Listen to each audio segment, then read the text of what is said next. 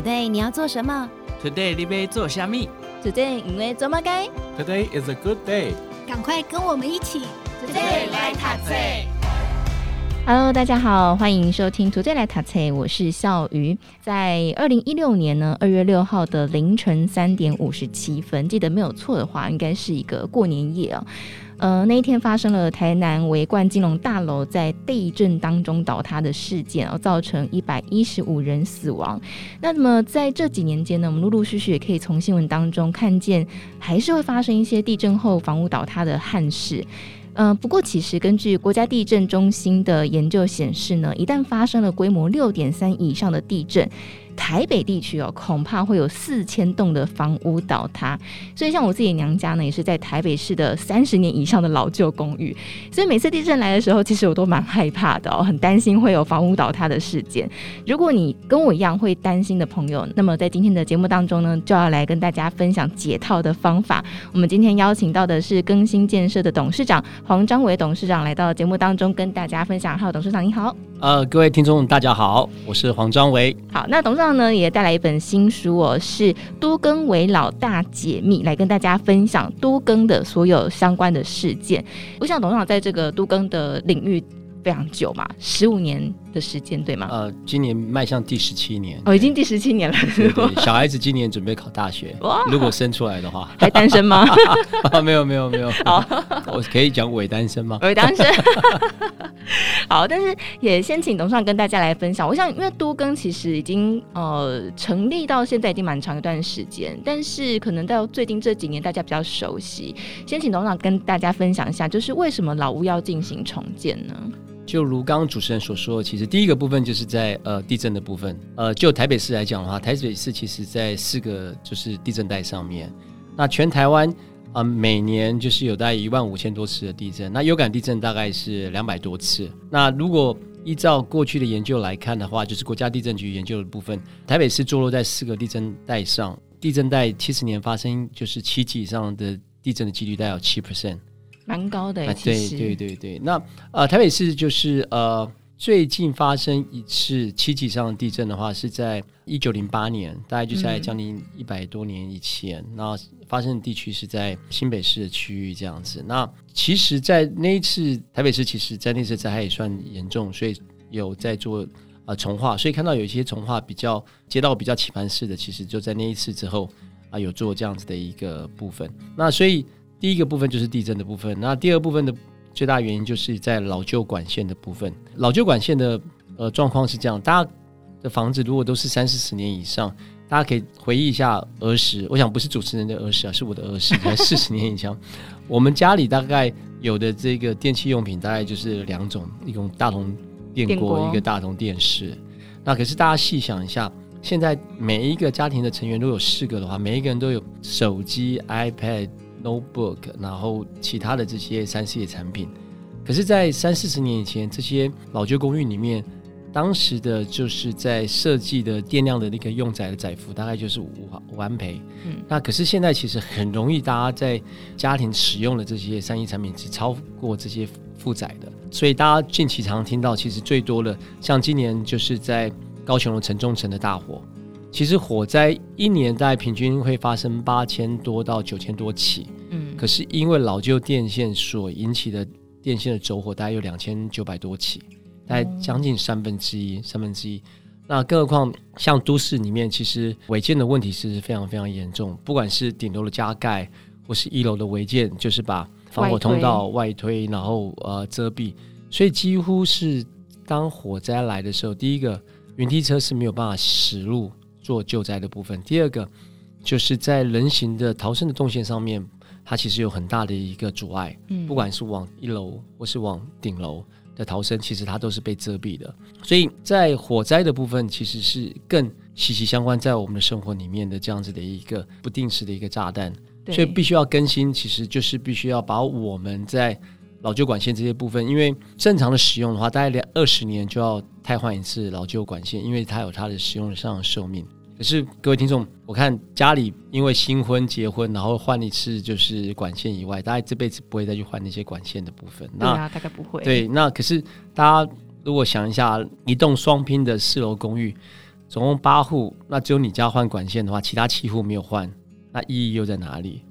哦、因为其他器物还是可能会发生火灾，大家其实是生命的共同体，所以火灾的部分其实是现在一个在为什么要都更跟围绕改建一个蛮重要的一个课题，必须要去克服的一个部分。嗯、所以都更就可以一次解决掉这些问题了，对不对？对，都更我想。它最重要的部分就是要让就是雨漏的城市可以有一个更有机能的一个生活呃结构跟一个创造大家在生活上面的一个安全跟舒适的一个环境呢，真的是生活品质会差蛮多的，因为其实在书当中有很多这种。都跟前后的照片，啊、你会看就觉得哇，真的是差非常多，Before 跟 After，对，大整容，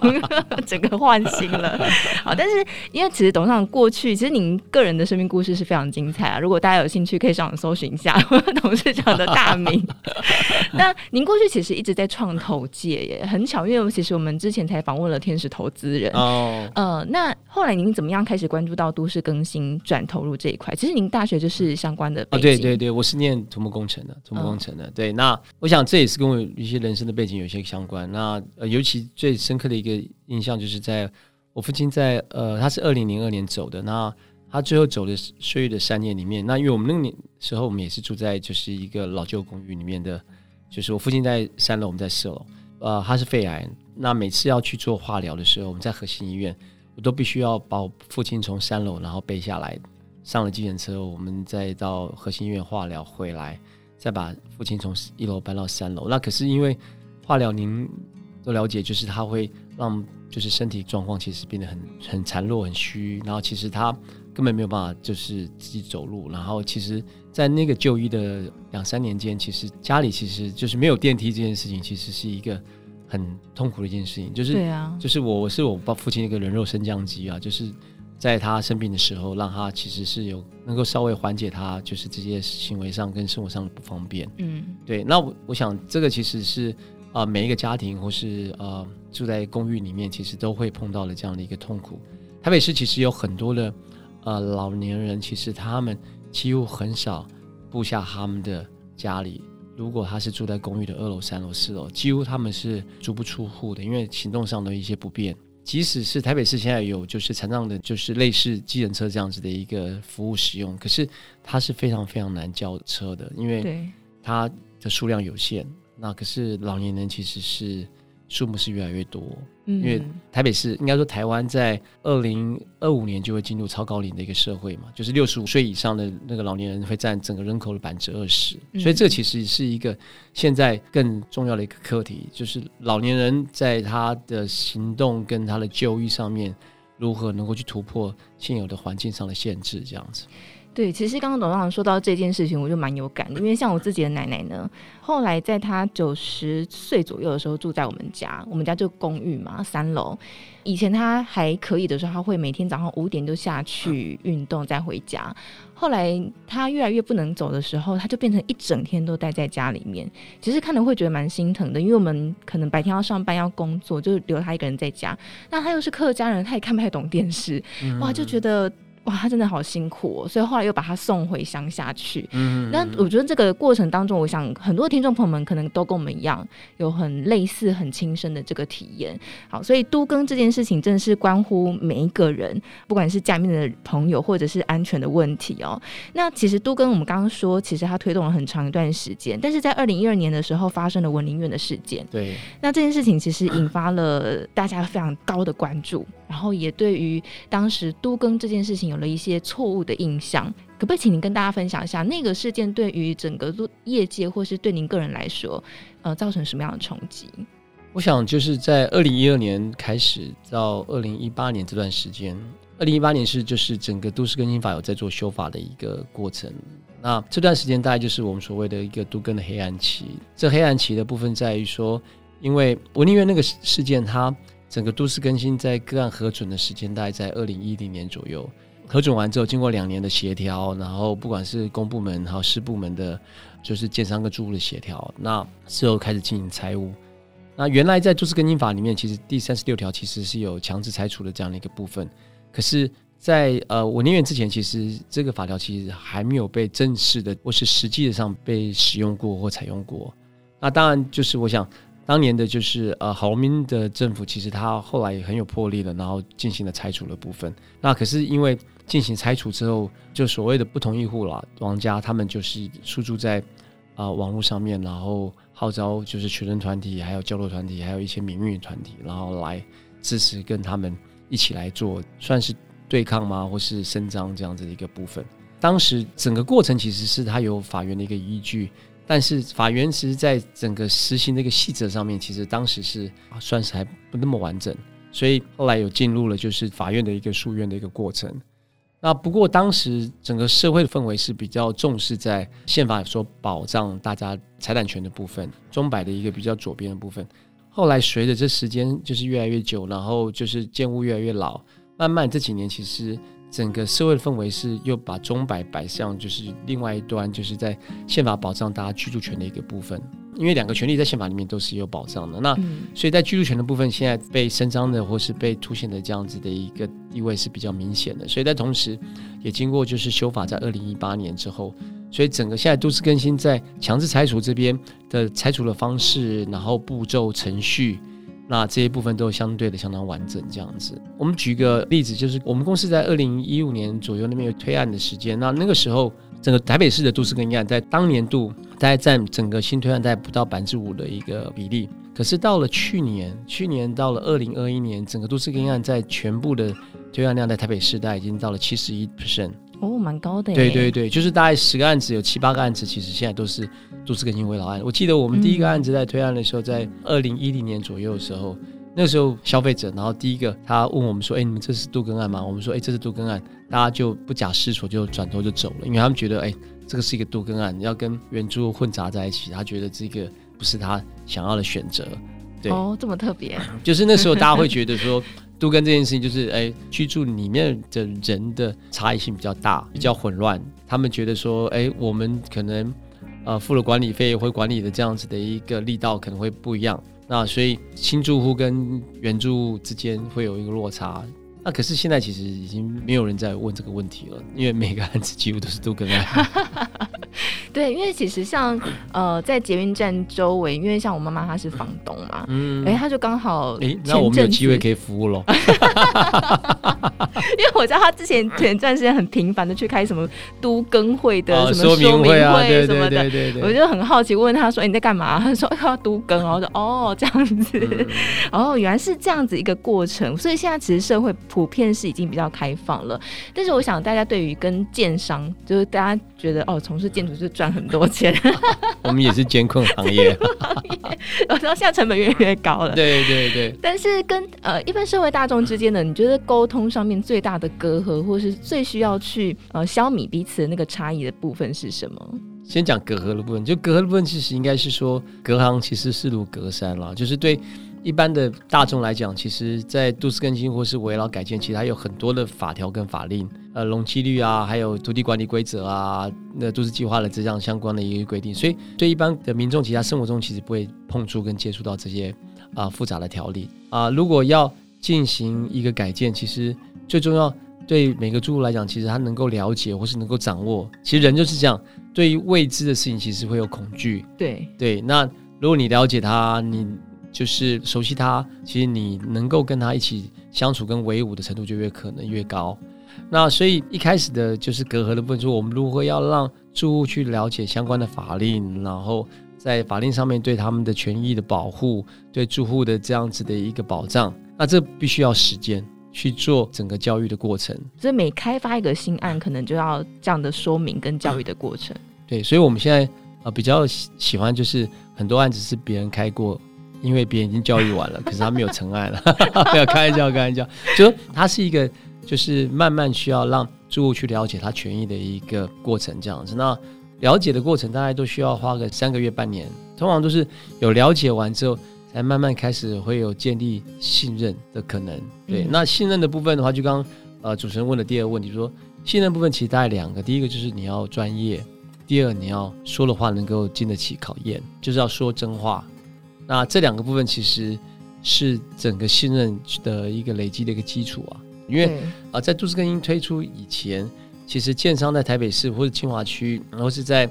都会区域里面要去开发一个个案，他们大部分用合建的方式，就其实都市更新也是一一种合建方式，是它是公部门用相关的法令法规，然后去把合建的部分，然后让它台面化，也相对让它有奖励只有诱因。那在以前是用合建，那以前合建比较常碰到状况，就是可能中人啊，他可能就是几个吹和瑞瑞，他就是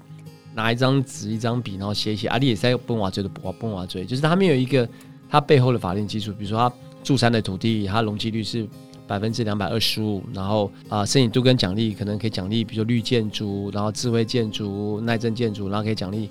的奖励值，比如说四十五 percent，所以两百二十五乘以一点四五之后，你有多少？然后这样子一个计算和一个逻辑其实是没有的。那所以在过去和建年代，可能就像主持人刚刚想说的，可能大家会觉得哎，建章很好赚的原因是因为里面其实是不透明的。不透明的部分就是让大家会觉得说，哎，一定有猫腻在里面，所以或许也没那么好赚。可是就是真的，大家觉得那东西它是不透明、不了解。可是现在其实大家很清楚、了解，哎，整个计算的方式，然后整个估价，每个都更案会有三个估价师，然后一个是租户选择，然后一个是施者选择，然后抽签，所以整个估价出来的一个价格跟价值和容积的计算，其实都可以摊在阳光下被检视。再者就是现在工程成本，其实大家也当都会从包装杂志上都会了解，哎，现在钢筋一吨多少钱啊？那比如说焊工多少钱啊？其实这个其实相对都是透明的，都是透明的。所以现在在这透明的环境之下，然后其实我觉得对这样的产业其实是健康的，因为在一个透明的环境下，其实大家知道大家的权利跟义务是什么。当清楚权利跟义务的时候。建商也不会被污名化，说：“哎，我们这样赚很多。”因为其实 它就是真的是，就是我们是一个来料加工的制造业，因为我们的来料就是住户的土地，对，然后帮住户。就是加工制造成为一个新的房子这样子，所以大家很清楚，这其实制造业它的利润其实就是很固定的啦，就是相对是是这样。那所以我们也觉得，就是都市更新和就是围绕的一个推动，其实在整个产业其实是有很大的一个帮助的。嗯，真的，我觉得像刚刚董事长说的，就是信任这件事情是。我觉得是最难建立的，但是一旦它建立之后，后面要推展很多事情 就相对更容易一些。所以，我们其实我们的个案里面，其实大部分呃，刚开始我们因为呃公司没有在十几年前因为没有案例，然后没有业绩，所以我们都是要登门按门铃去陌生拜访。那当然，那个就要建立信任的部分，其实就非常非常冗长，就是不认识这个公司，不认识这一个开发人员，到能够让他。进到家里面，然后可以跟住户说上几句话，然后再到最后可以愿意把一辈子最重要的一个资产，就是他的房子，然后托付签署给这个建筑公司。其实他那个从陌生开始，时间非常非常冗长。那等到我们有业绩，然后在就是台北市有一些绩效之后，其实最容易就是有机会可以成案的，可能是有在这个基地里面有一些比较热心的耆老啊，在地耆老，或者是一个比如说管委会的一些主委。他们因为在网络上搜寻到我们，或是啊附近的建案上面看到我们，然后来洽谈，然后来希望能够我们为他们做服务。那这样子的一个方式，就是比较容易在因为客观上的这些资讯他们都了解，而且过去我们合作了一些都跟户，就是援助他们也有一些口碑，所以这样子其实可以很快的相对的建立起信任的部分。嗯，就是信任其实有时候透过别人讲的一句话，可能比我们自己讲。啊，一千句一万句，其实还有更有 power 这样子。对啊，朋友说，哎、欸，那个真的很好，哎，就你就会买了。啊，对对对对对对。卖的人说这个很好，哎，你可能不一定会买。真的真的真的真的真的。好，那呃，我想刚刚董事长说，其实，在台北市已经有很多很多的实例了。其实，在书当中也有分享蛮多的，可不可以请董事长跟大家分享一下你比较印象深刻的一些案例？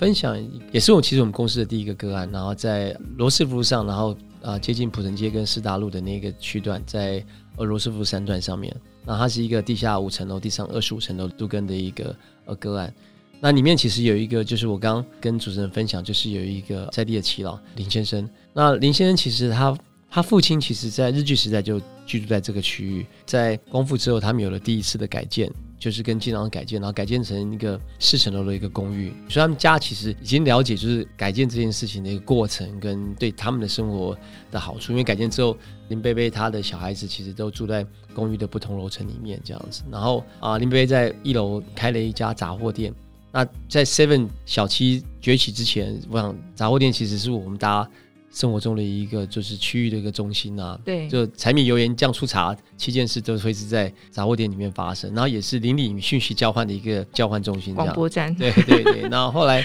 林波波他的第二个儿子就是林二哥，他借了这个呃杂货店，然后又经营了几十年，然后在一个偶然机会，我们被引荐到这个基地里面，然后跟。就是林二哥，就是聊到，就是我们就是要希望能够帮他们服务做改进的部分。那因为他们家族其实过去三四十年前就有改建的经验，所以他们相对了解更清楚这件事情这样子。所以在洽谈过程中，其实呃我们没有太多的就是在言语或是专业上面的一些差异性跟落差，他可以比较清楚说他改建之后他的权益啊这一部分。那得到他的信任之后，呃我们在区域里面就是开住说明会啊，那他也会帮我们做一些。呃，居间的协调啊，然后帮我们做一些说明。那其实因为在地的一个杂货店的老板，然后对区域的影响，其实相对其实就是比我们这个外来的这样子的一个团队是高很多。那他讲的一句话就是刚刚说的，就可能比我们一千句一万句都信任。那所以最后我们那个区域整合好，然后进入整个都市更新的这个程序跟审议，在还有三年多的这个呃新建期前后，大概是花了十一年、十二年。您二哥都一直陪伴我们走到最后，就是即使在呃施工的，就是每一个礼拜的公务会议，他都会参与参加，然后他每天都会去巡工地，哇，他就是认真，非常认真。然后他觉得他对这个住户是有使命的，因为是他召集大家，然后一起来做改进这件事情。那所以到了就是十年的光阴过去的时候，就是住户大家都搬回来，可是林大哥在。就是要搬回来前，就是几个月，就是发现他的那个有口腔癌的末期，然后后来他就是唯一没有回到就是一个新建的大楼的一个住户这样子。那当我们大家都非常感念他，住户也非常感念他，我们也非常感念他，他给我们公司一个就是出生之犊一个很重要的一个我们可以展现我们专业跟热忱的一个机会。那也让我们其实有很棒的一个作品，也衍生了后面。公司啊、呃，也开发了很多其他的一个个案，可以为台北市为住户可以有更多的服务的机会。其实我除了书当中 以外，董事长在其他平台当中有演讲，这个相关的影片大家可以在网上搜寻一下，网络真的好方便，谢谢谢谢谢谢，谢谢主持人这么支持我们。好，那书当中呢，除了跟大家分享很多故事以外，当然还有就是呃非常清楚的一个，像刚刚董事长说的，资讯公开透明，对于不管建商或是对一般大众来说都是一件好事。所以书当中其实也非常公开透明的告诉你。你要怎么样才能够符合这些条件？然后你要怎么样来做？那个流程是什么？还有刚刚包括那个容积奖励的一个转换，怎么计算，在书当中全部都有。所以我觉得它是一个很棒的工具书。以外呢，它也是一个很棒的情感的故事书，里面收录了很多的个案。哈，所以来跟大家分享这个都更危老大解密呢，呃，希望让大家可以一起耕筑共好家园。那么在这边我们要先告一段落，我们在下一集的节目当中会仔细来告诉大家。呃，什么样的房子你可以符合多更的申请呢？如果你要开始的话，你应该要从哪里开始着手？好，那么在今天呢，也再次感谢我们的更新建设董事长黄章伟董事长来到节目当中，谢谢董事长，谢谢，谢谢大家。